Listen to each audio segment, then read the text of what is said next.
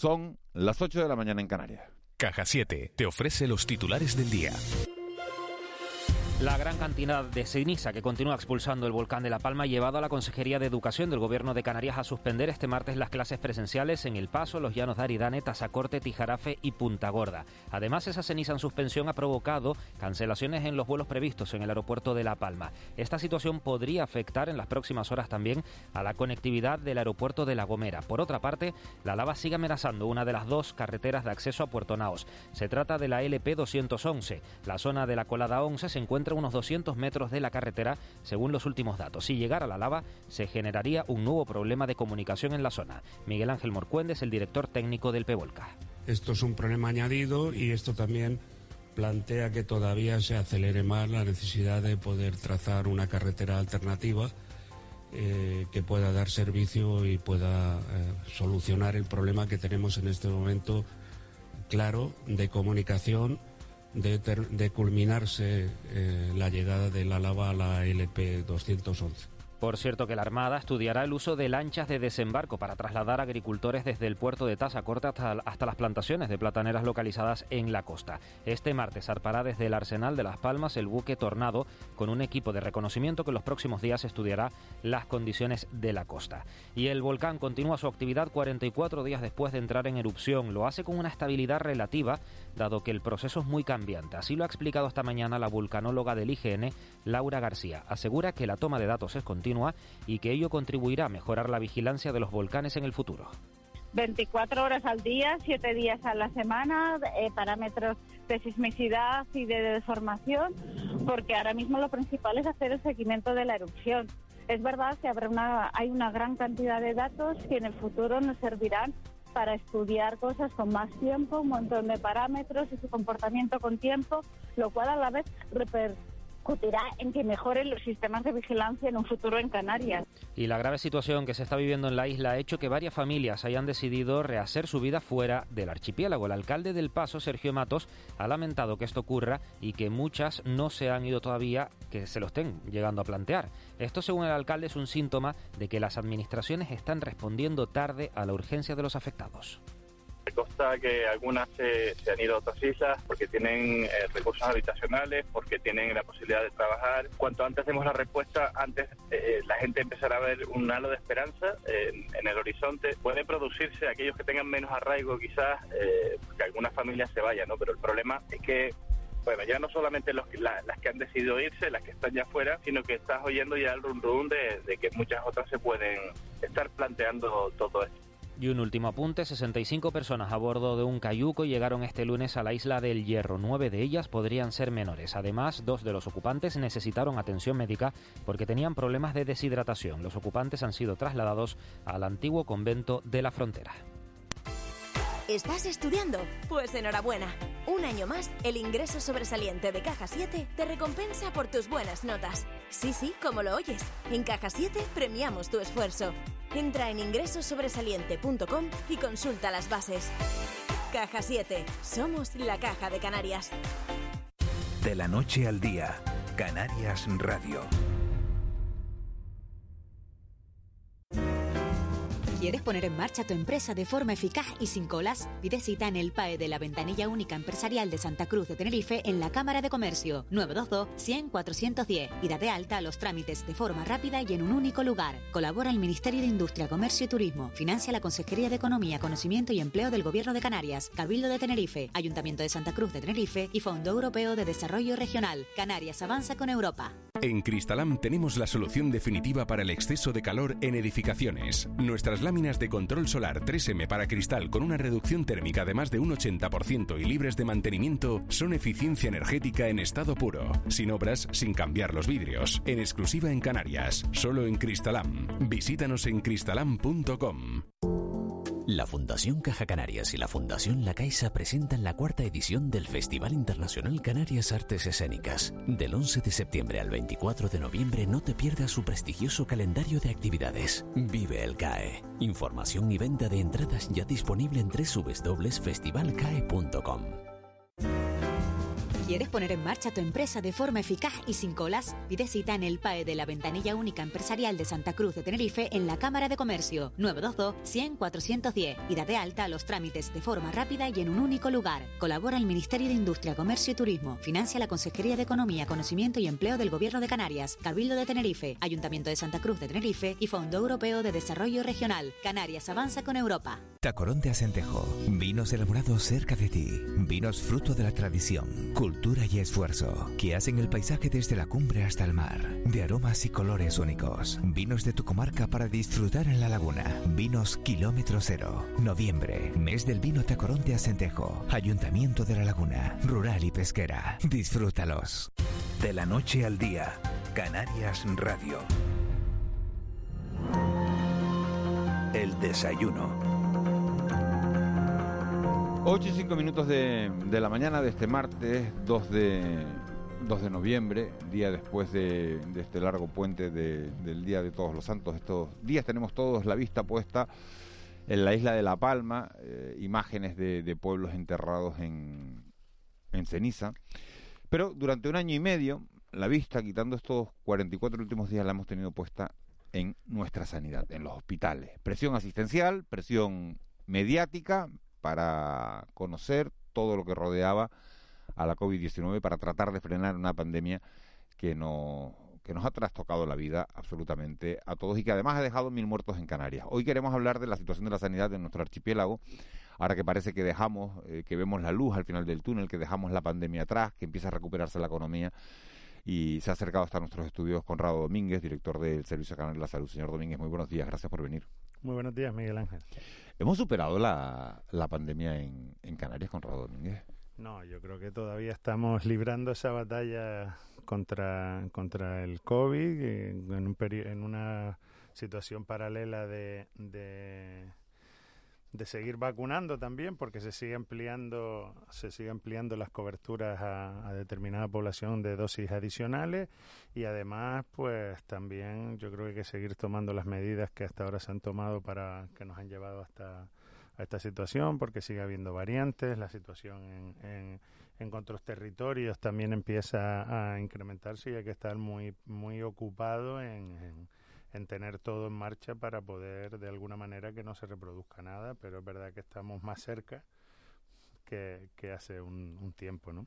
¿Le preocupa a usted la, incidencia que puede tener eh, el, turismo? Porque fíjese, hablábamos hace un instante con la consejera de, Turismo del Gobierno de Canarias, con Yaisa Castilla, que estaba en Londres, y le preguntábamos por las medidas de, de llegada de, de los turistas a, a Canarias, porque en el Reino Unido se siguen produciendo 50.000 contagios diarios, eh, 200 muertes cada día. Y, y, bueno, y vivimos de, eh, del sector turístico y estamos deseando que vengan los británicos a Canarias. ¿Habría que, que reforzar, eh, implementar las medidas de control para que, bueno, para no llevarnos un nuevo disgusto? Bueno, eso, la, la, las fronteras, ¿no? Es una competencia de sanidad exterior, ya existen medidas en, en, ese sentido y desde luego nosotros lo que sí estamos haciendo, llevamos haciendo desde casi desde el, desde el principio es tener todos nuestros servicios, nuestros sistemas, las fórmulas de control, nuestros rastreadores a disposición de, de, lo que pueda pasar en un ámbito, como dices tú, el turístico, donde se produce mucha movilidad, donde además también necesitamos que se produzca ese turismo, por eso del binomio salud-economía. Yo creo que en toda esta crisis eh, ha sido ejemplar la, la, las actuaciones en el ámbito de coordinación con el con la Consejería de Turismo, con los empresarios y yo creo que hay que estar muy expectantes, muy atentos viendo lo que lo que pasa y viendo si hay que volver a, a tomar alguna medida, como ya hicimos en noviembre del año pasado con con el decreto ley turístico que exigía una prueba para entrar a un establecimiento hotelero. Nosotros estamos monitorizando todo lo que va pasando y en relación a eso y, y a la vista de, de, cuál es la situación, pues tomaremos medidas si son necesarias. A día de hoy, con las que hay, son necesarias. ¿Qué porcentaje, eh, señor Domínguez, de la población canaria finalmente está vacunado? Porque hablábamos de la inmunidad de grupo, el 70%, el último dato que me quedé yo era en el 80%. ¿Estamos en esas cifras, en el entorno de esas cifras? Estamos sobre el 84% de, de, de, inmunización. Tenemos un colectivo donde el nivel es el más bajo, que está sobre el 71%, que son de 20 a 40, y que seguimos haciendo acciones para intentar seguir captando a ese colectivo de de, ciudadanos que, que tienen que, que, vacunarse y que vamos a seguir sin parar hasta que consigamos vacunarlos a todos. Y ahora además, pues como ya te dije, se une a a la vacunación de la gripe, que es importantísimo también tener unas coberturas altas. Somos muy optimistas en ese sentido. Ya el año pasado las coberturas de, la gripe fue, fue importante, este año volverá a ser importante y a la vez pues dosis adicional a los mayores de 70 o a los que se pusieron Janssen, que a partir del 15 de noviembre pues empezaremos a ponerles esa dosis adicional de ARN mensajero, es decir, de Pfizer o, o de Moderna. ¿no? ¿Qué incidencia eh, ha tenido, eh, señor Domínguez, la pandemia en el, en el sistema sanitario del archipiélago? Porque la maquinaria de, todo un sistema, de todo un servicio de salud eh, es tremendamente complicada.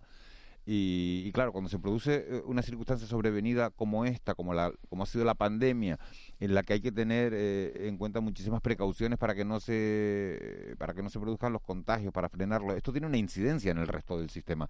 ¿Qué incidencia ha tenido en Canarias? Bueno, yo esto lo, lo, compararía como cuando se va la luz, ¿no? Llegó el COVID, se fue la luz en el sistema en el sistema sanitario, tuvimos que empezar a adaptarnos a esa nueva realidad, a tener varios circuitos, a tener muchos más controles de los que ya teníamos, porque los hospitales siempre han sido muy seguros, siempre ha habido infecciones que nos atacan y, de alguna manera lo que lo que ha hecho el sistema no ha parado nunca, es verdad que a, quizás a un ritmo que ahora a partir de, de abril hemos intentado dar un impulso importante con el plan Aborda y los primeros resultados se están se están viendo. Yo creo que, que durante este año 22 va a ser clave lo que, lo que podemos llamar un impulso o reactivación del propio sistema para responder a todo lo que durante la, la pandemia no se pudo responder de manera igualmente efectiva, porque no, como ya digo, no se paró nunca, siempre estuvimos los hospitales abiertos, siempre se realizaron cirugías, y es verdad que con menos actividad que normal por los controles, los cuidados y porque además había que proteger a las personas y había que proteger a los hospitales, que eran al final los que podían seguir salvando salvando vidas del COVID. ¿no? La semana pasada nos encontrábamos, eh, señor Domínguez, una, una portada del periódico El País diciendo que las comunidades autónomas iban a prescindir al menos de 21.000 sanitarios, de gente que se había contratado durante la pandemia para atender, eh, bueno, esa, para reforzar eh, esa necesidad de personal. ¿Cuántos se contrataron en Canarias? ¿Cuántos se van a quedar? ¿Cuántos vuelven al paro? Bueno, en principio en Canarias durante la pandemia se incorporaron casi 5.000 profesionales al sistema sanitario al sistema sanitario público, además con el plan Aborda que pusimos en marcha en abril, que lo que pretende es incrementar la actividad quirúrgica de consultas y de pruebas, se volvieron a incorporar 2.160 profesionales más. Y la idea, como bien decía esa portada, y si leemos lo que dice interiormente, Canarias se va a quedar con esos profesionales porque además los necesita para seguir haciendo, incrementando toda esa toda esa actividad y eso además está reflejado en el propio anteproyecto de presupuestos de la, de la comunidad autónoma y ese es un poco nuestro, nuestro plan en ese sentido. ¿Cuánto va a ser el presupuesto de, eh, de sanidad eh, para el 2022? ¿Se acaban de aprobar los presupuestos? 3.461 millones. ¿Y se lo van a gastar en? Grandes líneas, grandes trazos, le pregunto. le pregunto. Sí, porque mañana, mañana tenemos... se han aprobado los presupuestos por parte del gobierno, han sido entregados al Parlamento y ahora se inicia la tramitación parlamentaria. Mañana tenemos presentación, pero bueno, te, te, te, puedo dar grandes líneas. Yo creo que, que lo que acabamos de hablar es una de las apuestas importantes, el mantener a todo el personal a todo el personal que se contrató durante el COVID, que se contrató en el plan Aborda. Eso es una de las líneas estratégicas importantes del, del presupuesto, pero también la potenciación de la atención primaria, de la salud mental y sobre todo aprovechar los recursos que vienen de fondos europeos para dar un impulso a todo lo que tiene que ver con infraestructuras y con modernización del equipamiento tecnológico del Servicio Canario de Salud. Estamos hablando con Conrado Domínguez, director del Servicio Canario de Salud. Enseguida le doy la palabra a mis compañeros, a Juan Mavitencur y Ángeles Arencibia, y decirles que tenemos la mirada puesta todo el rato en La Palma y Vinter acaba de anunciar de que ante la evolución de la nube de ceniza procedente de la erupción volcánica, pues se prolonga la suspensión de los vuelos, por lo menos los que estaban previstos hoy, para hoy, hasta la una de la tarde. Hasta la una de la tarde seguro que no va a volar ningún avión de, Vinter. Y, a partir de esa hora pues se actualizará la información, que no quiere decir que se empiece a volar, sino que se va a actualizar la, información. Juan Betancourt. Eh, buenos días, señor Domínguez. Mm, 3.461 millones es el presupuesto de la Consejería de Sanidad o del Servicio Canario de Salud. Del Servicio Canario de Salud. eh, ¿qué, presupuesto va a tener? Me salgo un poquito de, a lo mejor, de su competencia, pero bueno, muy lejos no anda. Por ejemplo, la, Dirección General de Salud Pública, que siempre ha sido, en fin, un poco pariente pobre la Consejería de Sanidad, hasta que llegó lo que llegó. Bueno, el, el, año pasado ya se produjo un incremento importante de recursos destinados, en este caso, a la Dirección General de Salud Pública por cuestiones por cuestiones lógicas. Este año se vuelve a hacer una apuesta por esa dirección general desde el punto de vista no solo de recursos humanos, de equipamiento, pero también de algunos aspectos que no podemos olvidar con la pandemia, que tiene que ver con, con lo que es el calendario de vacunación de Canarias, que siempre hemos estado entre los más de mayor cobertura de, de, de, España. Recuerdo el tema del todavía del meningo B que ponemos en Canarias desde el año 18, que todavía hay comunidades autónomas que no han incorporado a su calendario vacunal. Ese es el famoso este ¿no? Exacto. Y este año se, se, incrementa además con todo lo que tiene que ver con la vacuna del Sorter y además de, de incrementar las capacidades en otro tipo de, de vacunas, de vacunas, el número más que la cantidad, por decirlo de alguna manera, con lo cual seguimos haciendo una apuesta importante por por salud pública y otro aspecto muy importante viene de los fondos europeos. Vamos a intentar hacer una modernización importante de todos los sistemas de información, de predicción y de detección en el ámbito de la salud pública, lo que tiene que ver con la vigilancia epidemiológica que tanto se ha hablado en este en este periodo y tenemos varios proyectos importantes por unas cuantías también importantes para modernizar todo lo que tiene que ver con el suministro de información. Eh, mm, ¿Cuál es la lectura que hace el Servicio Canario de Salud de la evolución de los contagios en las islas en la última semana, 10 días. Volvemos a tener más de mil casos activos, volvemos a superar los 50 casos por a 14 días por 100.000 habitantes y la tendencia la última semana es que ha crecido 10 puntos la incidencia de la COVID en las islas. Es una llamada de atención, es el inicio de un, no quiero llamarlo así, sexta ola, aunque sea una sexta ola muy matizada o no. Bueno, nosotros lo que, lo que estamos haciendo, como tú bien explicas, es monitorizar todo. Estamos ocupados, sobre todo en algunas, en algunas islas donde se, se ve un incremento de casos, como puede ser Fuerteventura o Lanzarote. Lo que pasa es que siempre digo que hay que analizar más allá de los números, más allá de la incidencia, y eso tiene relación con el trabajo que hacen nuestros rastreadores, con toda la información que nos dan esos brotes, para saber si, si viene de, de, de ese ámbito o si es una transmisión comunitaria. En este caso, estamos eh, en una situación de, de análisis de, toda, de todo eso a efectos de tomar las decisiones que correspondan. En principio estamos más ocupados que preocupados. Eh, buenos días, señor Domínguez. Eh, al principio de la entrevista eh, usted hablaba de que todavía estábamos librando la batalla, ¿no? En referencia a la pandemia. Y, mi pregunta va en el sentido de, de si no estaremos muy relajados hay una sensación general en la calle de que esto está ya liquidado, ¿no? ¿Le preocupa? ¿Cree que esta sensación existe? ¿Le preocupa que exista? Sí, yo creo que es una sensación de, de cierta normalidad, ¿no? Por, usar alguna de esas palabras manidas de, de, de, toda la pandemia, pero es verdad que, que, nosotros siempre estamos ocupados y también preocupados porque no hay que bajar la guardia, todavía tenemos que seguir vacunando a más colectivos. Es verdad que tenemos un nivel de protección, de protección en este sentido muy, muy alto, pero hay que seguir vacunando a los colectivos que, que nos faltan y sobre todo seguir teniendo eh, las medidas de protección porque no, no, no podemos tirar por la borda todo el trabajo que la ciudadanía ha hecho durante este periodo, tanto con, con el cumplimiento de las normas, por decirlo de alguna manera, como con ese empuje brutal que dio a, presentarse a, la vacunación y creo que, hay que estar ocupados de, y monitorizando porque todavía sigue habiendo variantes, ahora está la Delta la Delta Plus, que todavía en Canarias pues no tenemos ningún caso, pero vemos lo que va pasando en el territorio nacional con los que eh, semanalmente compartimos información y hay que estar muy atentos y, y muy mm, responsabilizados de que esto no se ha ido, no se ha acabado y, y el virus es muy inteligente, ya va no sé, por no sé cuántas variantes y va buscando su hueco para seguir sobreviviendo, ¿no?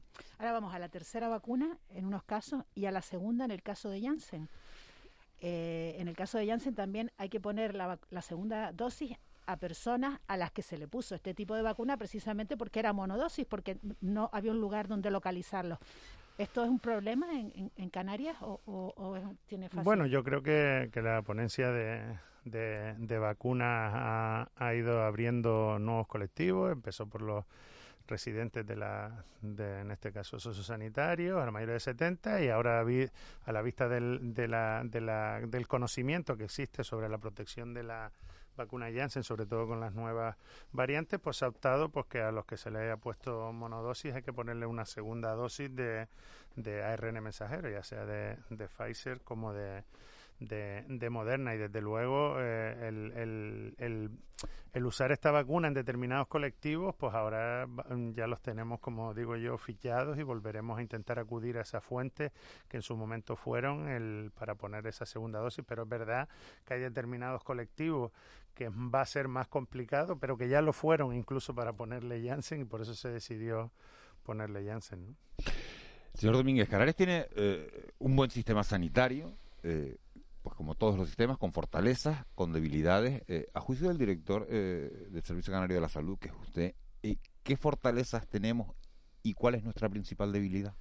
Bueno, la mayor fortaleza que, que, tenemos yo creo que son nuestros profesionales. Yo creo que han dado un ejemplo durante la crisis y la siguen y la siguen dando y creo que esa es la mayor fortaleza que tiene el sistema sanitario público la mayor debilidad es que nos encontramos en un territorio fragmentado, nos encontramos en, en, en, mucha dispersión ¿no? de, de, la asistencia y eso nos, nos, nos obliga a, en algunos en algunos mm, aspectos no ser todo lo eficiente que sería un sistema sanitario en un territorio continuo, pero también yo creo que, que eso se convierte a su vez en una en una oportunidad y creo que aquí la máxima de de movernos, no moverlos, es decir, intentar que los ciudadanos tengan lo más cerca posible a su, a su territorio, a su lugar de residencia.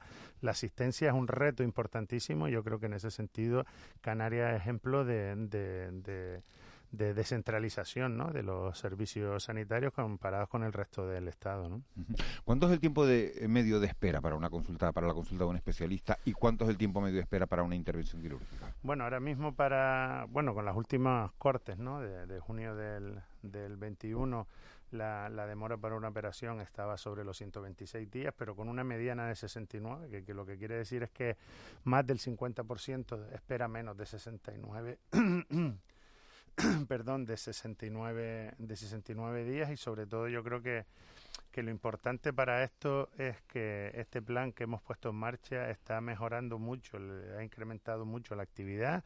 En el caso de, de la actividad quirúrgica en casi un 27% entre abril y junio, es decir, solo desde que se puso en marcha el primer corte y esperamos que ahora en diciembre vuelva a tener una, unos resultados de actividad importantes y en el caso de, de, la, de las consultas el, el incremento de actividad está por encima del, del 16-17% tanto en consultas como en, como en pruebas. Y sobre todo yo creo que que se están tomando algunas acciones que, quizás no se le da la importancia que tiene, ¿no? Y por ejemplo el caso de, de, de, las acciones que han tenido que ver con lo que nosotros llamamos distrito único, un poco abusando del, del ámbito universitario, donde, donde pacientes, en este caso del Hospital de la Candelaria, que estaba bloqueado y tenía las camas críticas bloqueadas, fueran al Hospital Universitario de Canarias, los cirujanos fueran a, a los quirófanos del Hospital Universitario de Canarias para, para operar, a, en este caso, a, más a pacientes oncológicos. Yo creo que eso es un cambio cultural importante, que es lo que pretende este plan aborda, no ser un plan de choque, sino ser un, unos cambios estructurales en el sistema. ¿no? ¿Y los cuellos de botella dónde están? Porque si, vamos a ver, si, si la media 130 y pico y, y la mitad se opera en menos de 70, hmm. es que hay otra parte que está tardando bastantes más días para alcanzar esa media, ¿no? Hmm. Todo lo que tiene que ver con, con músculo esquelético, trauma, neurocirugía son las las especialidades que más demora que más demora tienen por su propia idiosincrasia y porque además eh, en este caso los vamos a decir, los ciudadanos tienen, tienen menos capacidad, menos acceso a recursos de que en otras especialidades que son mucho más rápidos. Hay cirugías, hay cirugías de, de la unidad de Raki del doctor Negrín que están nueve horas. Claro, si ocupas el quirófano nueve horas, tus tu, posibilidades de, cirugías al día no, son todos los lo grande que son, pero bueno, estamos optimizando también en ese sentido los quirófanos, teniendo más quirófanos para esas especialidades y esperamos que en diciembre del 22, cuando hagamos la evaluación del plan Aborda, que un poco pretendía reducir la lista de espera en, en, un 30%, que la demora media no pasara de los 90 días y que además no hubiera ningún paciente oncológico que no se, que no se no se atendiera en esos 30 días. Esperemos que, que, eso se note, pero es verdad que en muchos casos son cambios estructurales que cuestan, pero que yo creo que vamos en el camino. ¿no? Señor Domínguez, justo que estamos hablando de, bueno, del tiempo que se tarda eh, en, la, bueno, en, la asistencia, eh, nos escribe un oyente y nos dice, soy paciente operado de rodilla en 2017, no se me arregla la rodilla y a día de hoy sigo esperando a que se solucione. Este malestar ha generado una depresión y estamos hablando de una persona de 54 años. Ya no sé qué hacer. Bueno, no, en los casos concretos habría que, que, analizarlo. En cualquier caso, por lo que plantea es alguien que ya ha sido intervenido y que sigue teniendo problemas, sí. molestias y que hay que reintervenirlo, ¿no? Eso también tiene un proceso y en este caso son los clínicos los que priorizan a, a la cirugía. Ni siquiera sé si está en lista de espera para volver a ser reintervenido. Mm, eso a mí ahí la, la parte más clínica se me escapa porque no soy especialista y menos de, de, traumatología, pero en cualquier caso te digo que, que es, es, una especialidad junto con neurocirugía que tiene una complicación asociada a eh, el número de horas que se necesitan en muchos casos para, para de ocupación de quirófano, es decir, es un problema no solo de de recursos y de capacidad y por eso es lo que estamos intentando y queremos aprovechar este presupuesto para incrementar nuestra capacidad tanto de quirófanos como de camas críticas como de camas de hospitalización. Hay varios proyectos en marcha en Gran Canaria, en Tenerife o en la ¿Esto, ¿Esto se desataja con más conciertos con la privada? No, yo creo que... ¿Van a aumentar ustedes los los conciertos no, en principio, en principio lo que queremos hacer, los recursos que se destinan el presupuesto son los mismos que hace cuatro años. La clave yo creo que está en optimizar eh, los recursos públicos, en tenerlos al 100%, hacer todos los planes que, que podemos, eh, incluso utilizando los fines de semana, alargando los quirófanos más allá incluso de los de la jornada y después, lógicamente, lo primero es resolver el problema al ciudadano. Y si tenemos que utilizar recursos de, de las conservaciones pues se utilizarán, pero siempre basado en a lo que el Servicio Canario de Salud le interese para mejorar la atención a, sus ciudadanos, lógicamente. Señor Domínguez, también hemos eh, conocido en este programa eh, denuncias concretas de enfermas de cáncer de mama respecto a eh, bueno el tiempo de la pandemia en el que el sistema sanitario pues estuvo obviamente más ocupado con, con, con la COVID y bueno estas denuncias iban a que, a que habían quedado un poco de lado, ¿no? Hmm. Esta enfermedad que es tan... Bueno, yo, yo la verdad que vuelvo y te repito, casos concretos habría que analizarlo si ha habido algún error en el camino, pero sí te digo una cosa, la única, casi te diría, que actividad que durante toda la pandemia siempre se mantuvo fue todo lo que tiene que ver con el oncológico. Es más, el ejemplo que ponía de, de, de, distrito único, ¿no? que fue una de las cosas novedosas del, del plan Abordan, respondía a poder atender a determinadas pacientes que tenían eh, que realizarse una operación oncológica, en este caso en el Hospital Nuestra Señora de la Candelaria, y no podíamos, porque la quinta ola tenía las camas críticas ocupadas y no, no, no se podía hacer esa actividad y el Servicio Canario de Salud respondió eh, resolviéndoles el problema, en este caso con, los, con sus médicos, con sus especialistas, pero en los quirófanos del Hospital Universitario de Canarias. Con lo cual, ya te digo que el tema oncológico es una de las cosas que además el propio plan aborda, eh, manifiesta que no pueden estar más de 30 días sin, sin ser atendidas y ahora mismo en, en, en, todos los hospitales de Canarias se está, se está cumpliendo. ¿no? ¿El distrito único funciona solamente entre la Candelaria y el Universitario o funciona también en otras islas? No, no, el distrito único es un concepto general y, funciona. Puse el ejemplo de la, de la Candelaria de Luz porque... Sí, sí, sí, por la peculiaridad también jurídica que ha tenido el Hospital Universitario de, de, Canarias durante décadas, ¿no? Sí, un tema cultural también, ¿no?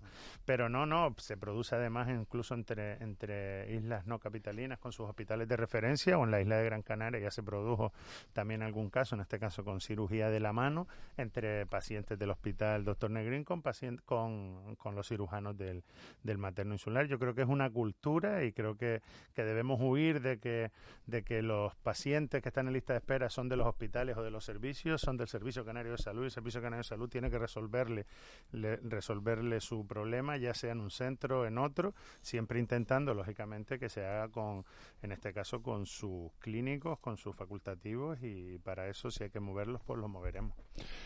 Conrado Domínguez, director del Servicio Canario de la Salud, muchísimas gracias por haber venido esta mañana a la radio. Llevábamos tiempo queriendo que viniera. Eh, nos atiende siempre amablemente cada vez que lo llamamos eh, durante este año y medio largo de pandemia.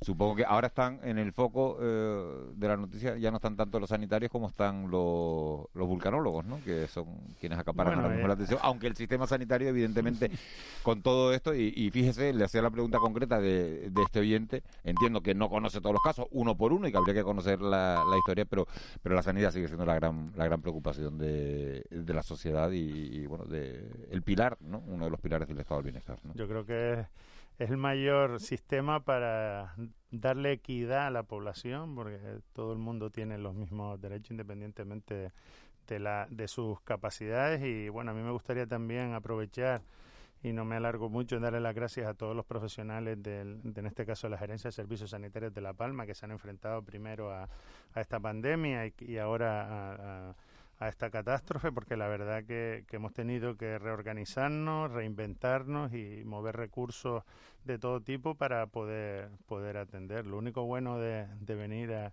de venir con ustedes es que ya Juanma no me hace la pregunta la pregunta clásica de, todas las semanas. ¿Cuál es? Llegaremos a la vacunación. Ya, esa me la, me la evito. Bueno, pues eso, eso, que, eso que hemos ganado. Quiero preguntarle por la tercera dosis para todos, para la población en general en primavera, pero mejor me, mejor me callo. Déjalo un par de semanas y, te la contesto. Corrado, director gracias. del Servicio Canal de Salud. Muchísimas gracias. Buen día. A ustedes, gracias. Mucha suerte. 8 y 31, unos consejos publicitarios y volvemos a La Palma. De la noche al día, Canarias Radio. Ellos son Origen, proyectos reales que con el asesoramiento de la Red Rural Nacional han dado sus frutos. Con un proyecto de cooperación líder se está revitalizando esta antigua ruta jacobea. Vivía en Dublín y en una visita a mi familia descubrí lo que realmente quería ser. Y hoy sigo la tradición familiar innovando en el sector primario y mirando al futuro con optimismo. Hace unos años, desde Ribarroya de Ebre, nació el primer espacio de coworking del entorno rural catalán. Surge de la cooperación entre los grupos de acción local de Cataluña.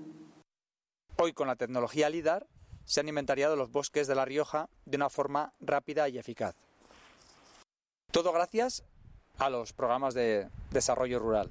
Nuestro horizonte mundial seguiremos uniendo ciencia y desarrollo para alcanzarlo.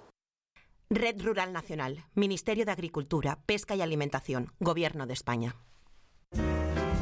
¿Quieres poner en marcha tu empresa de forma eficaz y sin colas? Pide cita en el PAE de la Ventanilla Única Empresarial de Santa Cruz de Tenerife en la Cámara de Comercio 922-100-410 y da de alta a los trámites de forma rápida y en un único lugar. Colabora el Ministerio de Industria, Comercio y Turismo. Financia la Consejería de Economía, Conocimiento y Empleo del Gobierno de Canarias, Cabildo de Tenerife, Ayuntamiento de Santa Cruz de Tenerife y Fondo Europeo de Desarrollo Regional. Canarias avanza con Europa. En Cristalam tenemos la solución definitiva para el exceso de calor en edificaciones. Nuestras láminas de control solar 3M para cristal con una reducción térmica de más de un 80% y libres de mantenimiento son eficiencia energética en estado puro, sin obras, sin cambiar los vidrios, en exclusiva en Canarias, solo en Cristalam. Visítanos en cristalam.com. Tu hija Carmendelia me acaba de mandar un mensaje aquí al móvil. ¿Y qué te dice? Me mandó un machango riéndose. ¿Con la cabeza redonda? ¿Eh? Eso es que fue al baño barato. A mí siempre me lo manda cada vez que va porque se asombra con los precios del baño barato. Pues le voy a mandar otro machango riéndose para que sepa que también puede ir de visita a la web elbañobarato.es. ¿Quieres poner en marcha tu empresa de forma eficaz y sin colas? Pide cita en el PAE de la Ventanilla Única Empresarial de Santa Cruz de Tenerife en la Cámara de Comercio 922-100-410 y da de alta los trámites de forma rápida y en un único lugar. Colabora el Ministerio de Industria, Comercio y Turismo. Financia la Consejería de Economía, Conocimiento y Empleo del Gobierno de Canarias, Cabildo de Tenerife, Ayuntamiento de Santa Cruz de Tenerife y Fondo Europeo de Desarrollo Regional. Canarias avanza con Europa. De la noche al día, Canarias Radio. El Mentidero. 8 y 34 de, de la mañana de este martes 2 de noviembre. Siguen con nosotros Juan Betancourt y Ángeles, y Ángeles Arencibia, y se incorpora Manu Ribeiro, director del Diario de Lanzarote y Diario de, de Fuerteventura, dos publicaciones que pueden seguir en el mundo online y que cuentan un montón de cosas interesantes. Manu. Muy buenos días. Buenos días. Gracias por la, gracias por la promoción. Claro, nunca, con que- hombre, nunca, nunca bien pagada. No, claro, nunca, nunca está de más. ¿Con Mano, qué? Y en papel también. Y en papel también. Ah, en papel, no, en- ah, en papel no sabía. Sí, en papel sí. Mantenemos publicaciones mensuales en, ¿Con en qué? papel. ¿Con qué abres hoy en Fuerteventura? Eh, bueno, con, con, con el mundo del turismo, que está todo el mundo encantado por las previsiones, tanto en Fuerteventura como en Lanzarote. 90% para de ocupación, ¿no? de invierno. 90% de ocupación prácticamente las dos ocupación. islas. ¿eh? Buena ocupación y sobre todo buenas previsiones para la temporada de invierno. Eh, se está desarrollando la Vuelta del Mar, que es la feria turística de Londres, una de las grandes citas mundiales, y las noticias son positivas. ¿no? En el caso de Lanzarote, para este, para este invierno se esperan 1.400.000 asientos, plazas de avión, que es en torno al 20% más que eh, lo que estaba eh, contemplado y programado en la temporada de invierno de 2019, antes de que estallara el COVID y que nos cambiase a todas las vidas. Entonces, Son las islas que peor lo pasaron también durante la pandemia. Sí, Económicamente correcto. ha sido terrible, ¿no? Para, Co- para... Correcto. Entonces ahora el efecto rebote parece que está siendo eh, más acentuado que, que en otras islas del archipiélago. Es verdad que recuperar el empleo congelado eh, o destruido va a, va a costar tiempo, va a costar un año, dos años, tres años quizás, pero es cierto que no hace falta irse a las estadísticas, vas por las zonas turísticas de Lanzarote y de Fuerteventura. Y se nota la alegría, Hay ¿no? vida, hay vida. Y los, Se ve lo- y los sí. empresarios te lo dicen, además, ¿no? Te dicen que están contentos, ¿no? Que, que- Bueno, con la boca pequeña, de cara al público, la palabra crisis no se va- no va a salir probablemente de la boca de los empresarios en lo que resta de década, pero con la boca pequeña, eh, sobre todo algunos negocios que antes de, de la pandemia eh, tenían más dificultades. Por ejemplo, ahora eh, se gasta más en la calle, se- el, el- el formato de villa en frente al hotel funciona mejor, funcionan más los hoteles con más categoría que los de menos categoría. Hay también un movimiento empresarial eh, en las islas orientales que apuesta por aumentar la calidad y que algunos te dicen claramente que menos es más, es decir, que, que apuestan por, por traer un turismo de calidad eh, o un turismo con mayor poder adquisitivo, por, por decirlo de forma más precisa, que por ir a la masa. ¿no? En Lanzarote se llegaron a superar los 3 millones de turistas, 3 millones 200 mil turistas en el 2018-2019. Y hoy hay empresarios muy potentes de- del sector turístico que dicen que con un millón y medio o dos millones de turistas se puede vivir mejor que con tres millones. Como la Manu, economía... ¿y cómo- Nacho, espere- Manu, ¿y espere, cómo- déjeme que le dé la bienvenida a Nacho Afonso, que, lo- que, que- que se acaba de incorporar y está, estaba oyendo atentamente. Nacho, delegado de Europa Press en Canarias. Buenos Muy- días. Muy buenos días, muy buenos días. Estabas oyendo atentamente y, y- y estabas diciendo, tú que vives de cerca también el sector de la hostelería, ¿se nota esa mejoría? Sí, sí se nota, sí se nota. De todas maneras, eh, no, todo el mundo lo está notando todavía, porque de momento, digamos, aquellos que están en mejor posición, primera línea de todo, ¿no? Primera línea de hostelería, primera línea de hotelería, son los que están llenando. Luego lo demás eh, va a costar un poco más y, y, bueno, también es normal, porque porque es lógico que se llene primero lo, lo, lo más premium, lo más lo de más calidad. Pero en la línea de lo que decía Manu, es verdad que Lanzarote yo creo que es la isla que está mejor colocada también para, para dar ese salto de, de un poco menos gente y más calidad, aunque es un proceso largo, ¿no? Eso no, eh, no, Sí, no sin creo duda. que en el próximo año, dos años, podamos ver esa gran diferencia. Yo le quería preguntar a Manu, si me permites, Miguel Ángel, Sí, eh, claro. ¿cómo está el músculo, cómo está el músculo eh, de los de los hoteles? Eh, ¿Cómo está el negocio? Es decir, hemos pasado por una crisis tremenda, mucho más dura en, en Lanzarote. Eh, ¿Qué ha quedado? ¿Qué paisaje queda después de la batalla? Hombre, ¿Ha, ha habido muchas hay- bajas o? Pues fíjate, fíjate, el Lanzarote antes de la, por poner el caso de Lanzarote, pero el de Fuerteventura es similar. Antes de, de la, de, de que estallara la pandemia, había unas 70.000 plazas alojativas en el mercado haciendo números redondos, ¿no? Eh, 70.000 plazas regladas, las que las que se conocen, el hotel, el complejo de apartamentos. ¿Cuántas? eh, Perdona, unas, una- unas 70.000 plazas 70.000. turísticas. Pues 70.000 la Palma, por ejemplo, tiene, turísticas. la Palma tiene 14.000, para que comparemos un poco de dimensiones, ¿no? Claro, no, pero esto sin incluir, sin incluir pues la oferta de, de vivienda vacacional que era Ah, vale. La Palma es 14.000 con todo. 25.000, claro. eh, Lanzarote tenía, según los estudios que ha ido elaborando la Consejería Regional de Turismo estos últimos años sobre la vivienda vacacional, tenía entre 20.000 y 25.000 plazas en, en vivienda vacacional que no son las contabilizadas en el, en el sector reglado, ¿no? Estamos hablando en torno a 100.000 plazas realmente para, para alojarse. Bueno, de las regladas, que son más fáciles de controlar porque porque están en registros, están en patronales, etcétera, etcétera, eh, permanecen cerradas unas 20.000 plazas aproximadamente, 18.000, 20.000 plazas turísticas, muchas de las cuales se están reconvirtiendo, muchas de las cuales eran cuarta, quinta línea que están fuera de mercado ahora mismo y que se, que se tienen que reconvertir sí o sí. Pero lo que está, que son en torno a 50.000 plazas, pues está obteniendo unos índices de ocupación cuanto mayor es la, la, calidad del establecimiento, mejor funciona. O cuanto, mm, o cuanto eh, más, eh, digamos, da una oferta diferenciada, mejor funciona que aquellos que, en fin, que nadaban un poco en, en, en, en la masa, en la masa que en la afluencia, en la afluencia masiva que al final terminaba terminaba eh, dando de comer a todos y que probablemente ahora pues tenga en estos en estos momentos pues más dificultades no es curioso cómo la mayor calidad es lo que está eh, de hecho, en la isla, eh, las instituciones y el, sector empresarial están apostando por algo que es muy cursi, que es convertir a Lanzarote en destino premium, ¿no? Pero, pero que al final es eh, atraer a clientes de mayor poder adquisitivo que salgan, que no se queden en la piscina del hotel con la pulserita y que, y que consuman en la isla porque así tiene mayor reversión. Hay restaurantes de Lanzarote que este pasado verano han hecho más facturación que en toda su historia. Y eso es un síntoma indicativo de que, de que un cambio de paradigma eh, revierte mejor en el, en el tejido empresarial. Sí, la cuestión también está en los precios, ¿no? Que se sean unos buenos precios para... Entonces, lo que nos dice para el dueño es que, del negocio. Es que la economía también es un estado de ánimo, ¿no? Durante la pandemia, pues tampoco se podía hacer otra cosa. Eh, lo que primó fue el consumo de bienes, ¿no? El, el comercio electrónico y demás y tal. Y, y, y, bueno, como no puedo salir de casa, me voy a comprar un ordenador, como quien dice. Eh, y ahora pues vuelve, eh, Nacho eso entiendo también lo, lo, está también conociendo de primera mano, eh, el, el, consumo de servicios, ¿no?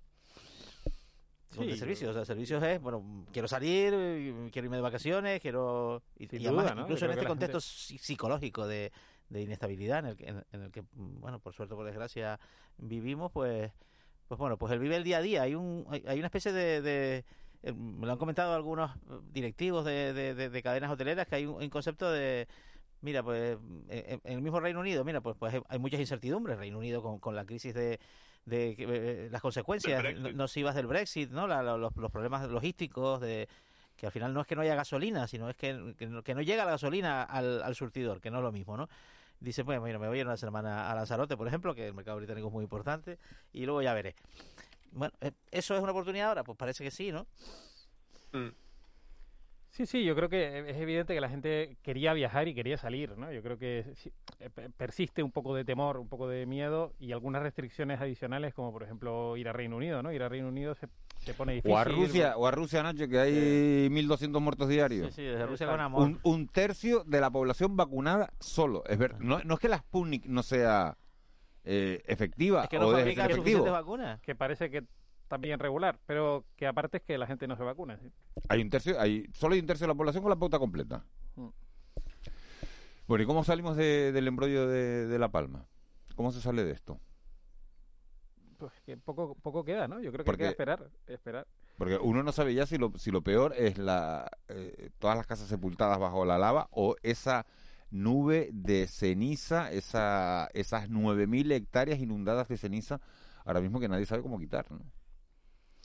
Es que es imposible, ¿no? Porque mm, la, cuestión no, no, es que vayas a quitar... ayer había algún tipo de comentario sobre eso, ¿no? Respectivo, relativo a los efectivos militares, que están los de la UME, más, más otros efectivos de las Fuerzas Armadas que están trabajando en estas tareas. Lo que ocurre es que, en fin, que hay que asumir que lo que quitas hoy, eh, pasado mañana va a estar igual.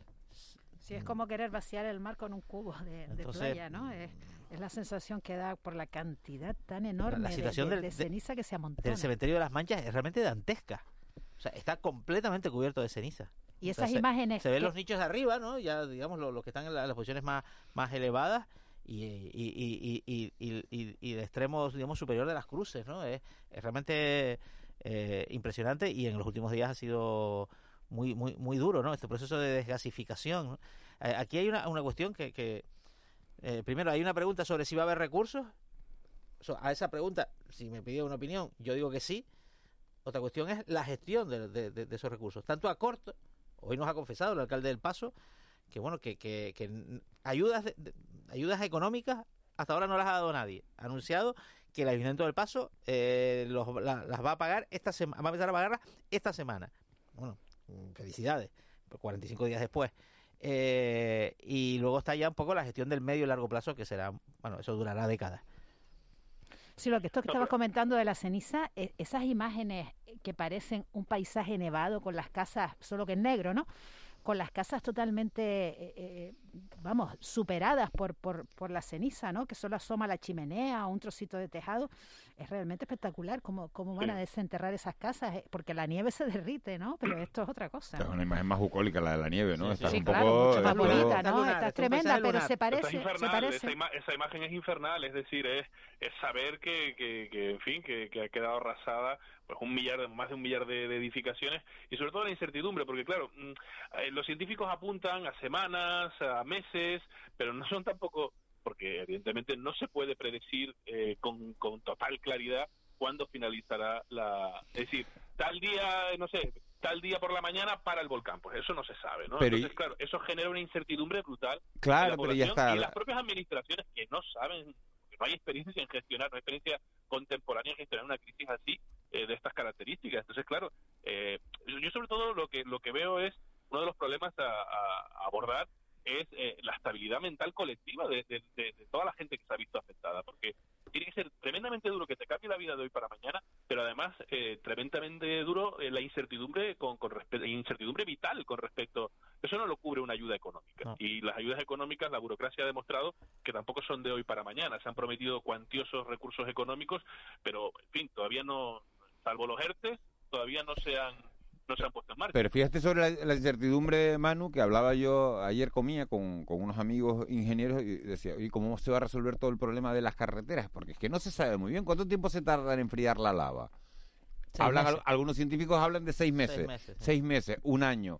Eh, algunos me decían, mira, es que se puede trabajar mientras se enfría la lava, pero claro, ¿cómo se trabaja mientras se enfría la lava? Hay, hay muchas dudas sobre qué se va a poder hacer con todo esto, ¿no? Y cuánto tiempo va a tardar en... en y hay una, una medida ya anunciada, hay una medida ya anunciada que, que yo pondría en cuarentena, y es mi humilde opinión personal, lo de plantear que no se va a proteger ese, ese suelo, eh, ese nuevo suelo eh, volcánico y que se va a, a utilizar para... Ay, ay, ay. El señor Eh, Timanfay eh, ha hablado. No, pero es, tremendamente No. difícil, quiero decir, es tremendamente difícil porque porque por, por un mismo riesgo vulcanológico, donde ha habido una, una erupción reciente. No, pero eh, los planes de riesgo volcánico no son de obligado, no, o sea, no son de obligado cumplimiento las decisiones sobre el planeamiento, o sea, no se incorporan. La aprobación de las herramientas de ordenación, tanto territorial, es decir, planes insulares y demás, eh, como, como urbanística, que serían lo- lo- los planes generales, ¿no?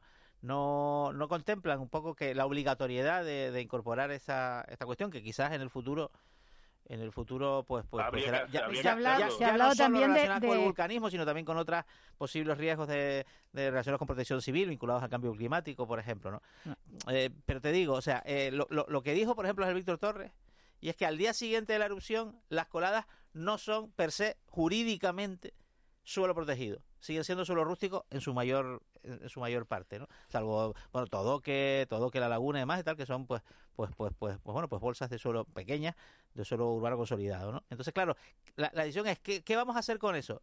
Hombre, lo que dice un poco la, la- la lógica, pero claro, la lógica se enfrenta un poco también a las necesidades eh, de, de- la población que ha sido eh, desalojada, evacuada, es que sea, si uno mira la legislación de espacios protegidos, sinceramente piensa que debe ser monumento natural, no parque nacional, no tiene la entidad para hacerlo, La Palma ya tiene uno, por cierto, bien bonito, eh, eh, pero sí monumento natural como lo es, por ejemplo, el Teneguía, el volcán de Teneguía es un monumento natural. ¿Eh? Los Ajaches es un monumento natural, un sitio que por cierto está en Mm. Lanzarote, eh, que Manu conoce perfectamente y que me encanta, ¿no? Eh, mm, ahora, mm, claro, eh, eso lo tiene que aclarar el gobierno. Juanma, Mientras el gobierno, el gobierno ha hablado de permuta, el gobierno ha hablado de permuta Claro. como, como una solución, buscando la solución práctica. Y lo que decía el consejero de Transición Ecológica hace ya eh, varias semanas, ¿no? que llevamos 40 días de erupción y parece que llevamos 50 años. Sí, sí. Decía eh, que ninguna, que se va a, a- a solucionar el problema, más o menos vino a decir esto, ¿no? Se va a solucionar el problema y las leyes, bueno, se adaptarán, ¿no? en el sentido de que de que de que no se va no se va a hacer no se van a buscar soluciones eh, vamos a ver porque lo diga una ley no no se va a dejar a nadie sin No, casa no, ¿no? se puede modificar además. ¿no? Exacto, Sin duda, exacto. lo que pasa es que está claro que eh, pa- parece más o menos evidente que viviendo en islas volcánicas como vivimos, el, el hecho de que el terreno sea volcánico no, no hace per se que, Que no se sea intocable, claro, ¿no? Pero pero evidentemente claro que sea un fenómeno tan reciente que se pueda mm, que se pueda digamos analizar de la forma en la que se va a poder hacer bueno pero a lo mejor por tramos y otros y otros Claro, como claro. aquellos que eran urbanos pues se puede intentar eh, despejar desde luego que eh, abre De- un, un camino lleno de incertidumbres que creo que, en el- que al que nos vamos a tener que acostumbrar, ¿eh? porque nos queda todavía mucho de, de esperar, de ver, de, de intentar ir resolviendo. Por supuesto, eh, ceniza en tejados, pues hay que quitarla, ¿no? porque cualquier lluvia puede hacer que luego se desplomen, es un problema de seguridad. Pero que nos vamos a tener que acostumbrar a los paisajes de, de ceniza, yo creo que es evidente. En defensa de lo que dice Manu, eh, ¿esa colada tiene valores ambientales? Los tiene. Eso no podemos obviarlo, es yo que- de yo interés geológico. ver, ya. Evidente. Eh, Y ahora, y ahora me, estoy, me estoy acostumbrando yo a decir cosas impopulares, ¿no? Eh, teniendo muy fresco todavía, muy vivo el dolor colectivo que hay en La Palma de todas las personas que se han visto afectadas, probablemente ese sea un espacio que en el futuro tenga mucho valor conservarlo como está, o como quede tras la erupción volcánica.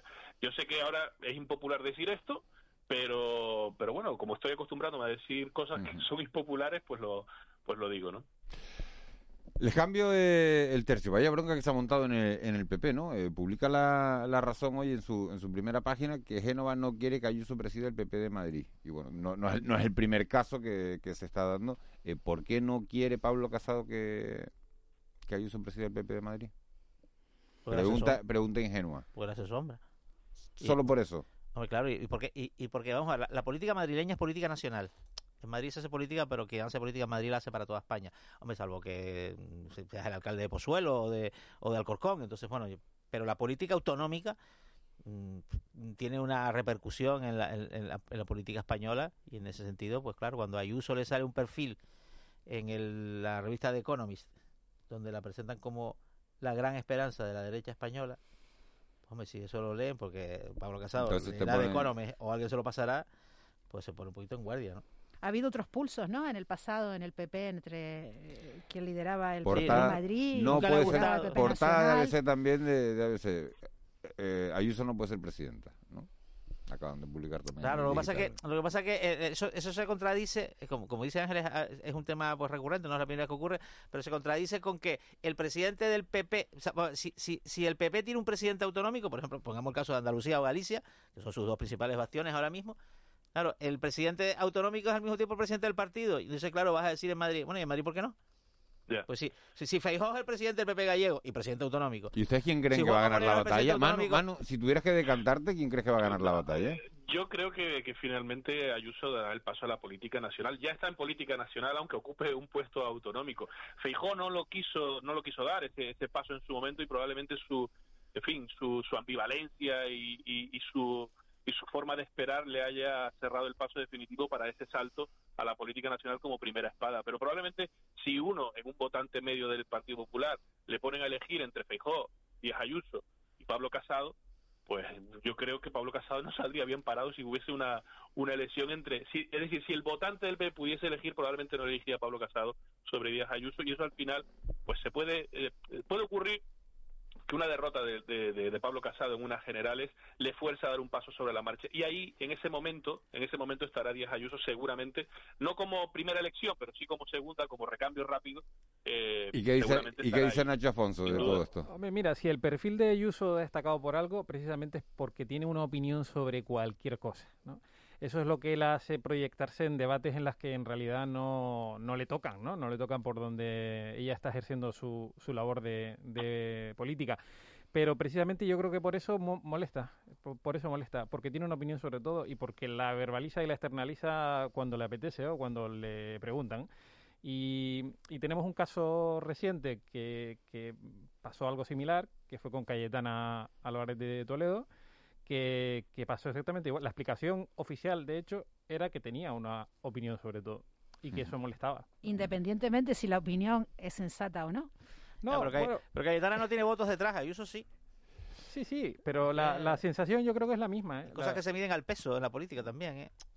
Un último, un último tema antes de antes de marchar, porque a las menos cinco prácticamente tenemos que dejar la tertulia porque nos vamos a ir en directo hasta, hasta La Palma con Eugenia Pay, eh, que me ha llamado mucho la atención esa frase de, de Antonio Guterres en la apertura de, de la cumbre del clima que se va a celebrar en Glasgow. Dice, basta de tratar a la naturaleza como un retrete y de cavar nuestra propia tumba. Una frase que hoy portada de, de muchos periódicos y que bueno, que es un poco dura, ¿no? Es que es lo que es. No, es muy gráfica. Es, es- es lo que es, ¿no? Es Pero vaya, manera de empezar la cumbre, ¿no? Es la pura verdad. Es la pura verdad, ¿no? Es la Las pura- emisiones, las emisiones de gases de efecto invernadero en 30 años han bajado un 3%.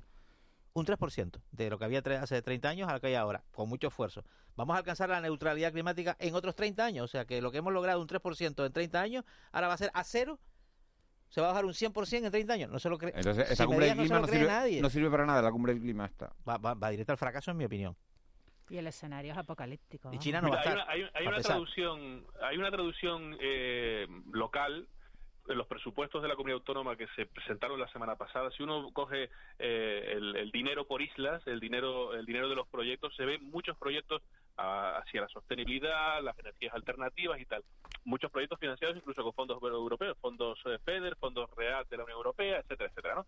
La cuestión es cómo se concreta esto, porque dinero hay, dinero hay, pero a raudales. Hay muchísimos fondos comprometidos para la descarbonización de la economía, para la para convertir a las islas en que son un transatlántico contaminante en medio del Atlántico en un barco sostenible, pero dinero hay. La cuestión es cómo se materializa con la administración no solamente la autonómica, sino las administraciones insulares y locales que tenemos. Y son capaces de captar la mayor cantidad de fondos de la historia para convertir para convertirnos en un, en un territorio sostenible. Si Yo no renunciamos mucho- ni al solomillo.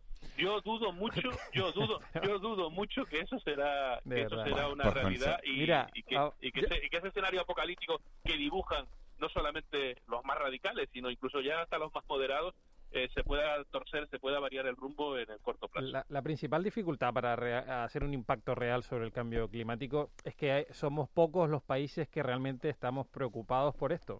Es decir, somos los países hiperdesarrollados. ¿eh? Pero todos los que vienen en crecimiento, todos los que están en desarrollo, todos esos están más preocupados por su crecimiento económico y por su bienestar que por preservar el medio ambiente. Como haríamos reto nosotros, como haríamos nosotros. Como Pues todos. aquí, aquí dejamos la, la tertulia, Nacho Afonso, gracias. Emanuel. Ribeiro, muchas gracias. Ángeles, Juanma, nos oímos mañana. Un abrazo. Y hasta ahora, 8 y 56, nos vamos a, hasta La Palma. Eugenia País, tienes protagonista, ¿verdad? Sí, Miguel Ángel, ¿qué tal? Buenos días de nuevo. Me gustaría decir que estoy interrumpiendo el trabajo de Rocío. Ella es vendedora de la ONCE en uno de los puntos, yo diría que neurálgicos de la, de la capital palmera, Santa Cruz de la Palma, en, en plena avenida marítima, un lugar donde se podía prever que tuviera muchas ventas, pero no la interrumpimos. No la interrumpimos porque no, no tiene gente a la que atender. Eh, y es una situación que le preocupa y además está justo ubicada al lado de una cafetería que también le recuerda cómo de mal están las cosas, porque la cafetería hasta hace unos días estaba abierta, hoy se traspasa porque no soporta pues la situación de, de ventas que, que tiene. Rocío, buenos días. ¿Estás preocupada por el futuro? Pues sí, buenos días. Eh, yo no sé cuál será el futuro de, de la isla en general. Esperemos que esto levante. Eh, las ventas ahora mismo están paradas en toda la isla, no solo aquí en Santa Cruz de la Palma. Y pues sí, estoy en medio de la avenida, un punto que iba a ser supuestamente después de la reforma bueno y se sigue hundiendo. Ahora el volcán, pues más todavía. Rocío, ¿y hay algo que, que te ocurre a ti eh, en particular? eh, que a mí, Miguel, me ha parecido interesante contar esta mañana con Rocío después de la conversación que manteníamos esta mañana, de lo que hablaban Ángeles Arencibia y también eh, Juanma y tú mismo, ¿no? Eh, y es la, la sensación de pesimismo que hay en, en La Palma y sobre todo la relación con el volcán, ese, esa sensación eh, pesada y plomiza que hay, ¿no? Rocío, no has podido ver el volcán. Cuéntanos por qué no has podido ver el volcán. ¿Lo has intentado y no te ha salido bien? Pues sí, no he podido. Eh, un día tuve que tenía que ir a buscar una cosa al paso y a la altura del hospital me empezó a dar como una crisis de ansiedad. Yo tengo problemas cardíacos y me, me empecé a ahogar, a ahogar y en botazo cogí, me desvié a la izquierda bajé por la cuesta botazo otra vez a dar a San Pedro y llamé para que me mandaran el paquete por, por una guagua. No pude. Mm, tengo impotencia de verlo me siento mal, como que si lo veo me siento mal por la gente que lo está pasando mal y no puedo, no puedo. Y estamos hablando, Miguel, eh, fíjate, es una cosa muy curiosa y yo lo quiero dejar, de- quiero dejar constancia porque el perfil de las personas también es importante a la hora de evaluar cómo les afecta el volcán. Y es que Rocío es una mujer hiper luchadora, Es una mujer que se ha enfrentado a retos importantes en su vida personal, en su vida como madre, en su vida como, como mujer, como ser humano, y ha salido adelante en todo. ¿Eres menos optimista que antes del volcán? ¿Eres, ¿Ha cambiado algo dentro de ti, Rocío? No, o sea, a ver, el optimismo en mi vida personal sigue igual, luchadora. En cuestión de trabajo también estoy optimista de que esto va a cambiar. Pero mm, veo la situación de que la calle está muerta.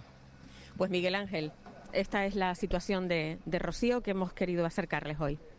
Pues muy gráfico, eh, muy real y, y, bueno, y el ver eso que qué duro, ¿no? Que vayas a cruzar eh, eh, la cumbre y que, y que no puedas, que te pueda la, la ansiedad. Eso da una idea de, de, cómo se está viviendo la situación del volcán en La, en la Palma.